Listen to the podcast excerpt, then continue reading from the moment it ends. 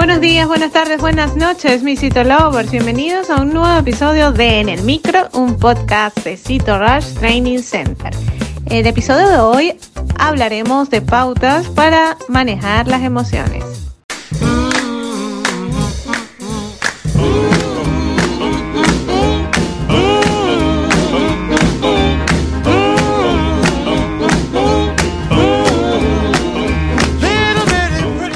Dentro de las primeras emociones que podemos conseguir es el miedo. El miedo podemos enfrentarlo o manejarlo con la meditación. Los ejercicios de meditación pueden ayudarnos a recuperar el control cuando el miedo se apodera de nosotros. Concentrarse en la respiración y sentir cómo el aire entra y sale de los pulmones hace que el ritmo cardíaco desacelere y podamos recuperar la calma.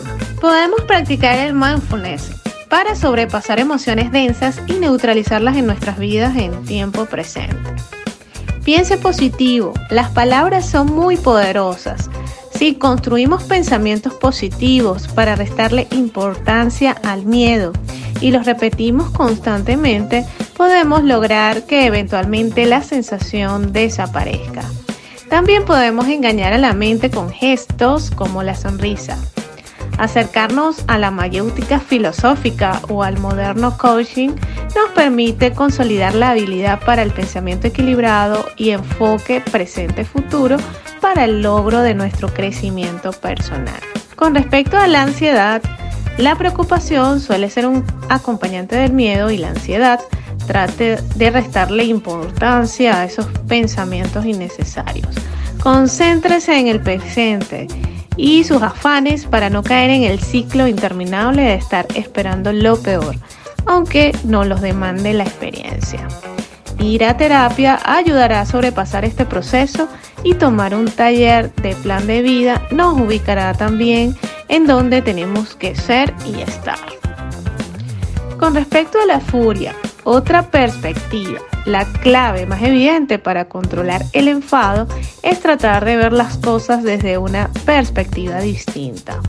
No dejarse envolver por los pensamientos negativos que nos desencadena el hecho, sino esforzarse en tener otras ideas que nos permitan que sigamos en lo mismo. Nada es personal. Uno de los detonantes del enfado es que nos sentimos amenazados no solo físicamente, sino en nuestro ego o autoestima. Nuestro escudo para estos ataques debe ser no tomarlos nada personal ni asumir las cosas. Solo será para nosotros si nos lo hacen saber. Catarsis. Eso solo funciona en casos de furia moderada y consiste en dejar salir como torrente ese sentimiento que nos embarga. Es importante hacerlo lejos del objeto de nuestro enfado, pues la idea es dejar salir la emoción sin provocar unas nuevas. Grite es el momento y luego busque ayuda, active su círculo de protección cercano y acuda a terapia. En la actualidad, cada vez cobra más fuerza la inteligencia emocional debido a las situaciones de estrés, crisis personales, profesionales, sociales y políticas que vivimos hoy en día. El cambio de paradigma en el que nos encontramos porque necesitamos antes que nada una utopía. Mantener la humanidad reunida en la misma casa en común. Necesitamos potenciar el nicho de donde irrumpe la ética, la inteligencia emocional, el afecto profundo de donde emergen los valores, sin sentir al otro en su dignidad como semejante y como próximo. Surgirá una ética humanitaria para desarrollar tres principios comprensibles para todos. El cuidado que protege la vida y la tierra, la cooperación que hace que dos o más sean cinco y la responsabilidad que se preocupa de las consecuencias de todas nuestras prácticas. Y en fin, alimentar un aura espiritual nos dará sentido al todo en nosotros con todas nuestras inteligencias. La nueva era será de la ética o no será. Esto está generando la necesidad de despertar conciencias, de abrir mentes y desarrollar capacidades. Por ello, el hogar, la sociedad, la familia, los entornos laborales también son parte de nuestra familia. donde pasamos la mayor parte de nuestro tiempo. Deben ser la primera instancia en el crecimiento emocional, múltiple y espiritual. No basta solo con pensar lo que nos gustaría, lo que queremos sentir, cómo nos gustaría encontrarnos, sino que además de pensarlo, debemos actuar. La motivación es lo que nos hace empezar, pero el hábito es lo que nos mantiene. El optimismo es un hábito y como tal es necesario pasar a la acción.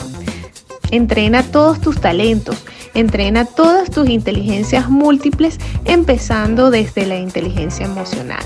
Las personas entrenadas emocionalmente toleran el conflicto desde la neutralidad. Se centran en lo importante que es en su acción y propósito sostenido.